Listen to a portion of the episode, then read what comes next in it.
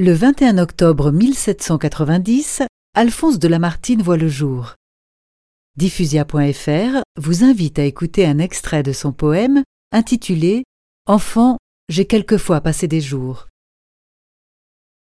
Enfant, j'ai quelquefois passé des jours entiers au jardin, dans les prés, dans quelques verts sentiers, creusés sur les coteaux par les bœufs du village, tout voilé d'aubépines et de murs sauvages, mon chien auprès de moi, mon livre dans la main, m'arrêtant sans fatigue et marchant sans chemin, tantôt lisant, tantôt écorçant quelques tiges, suivant d'un œil distrait l'insecte qui voltige.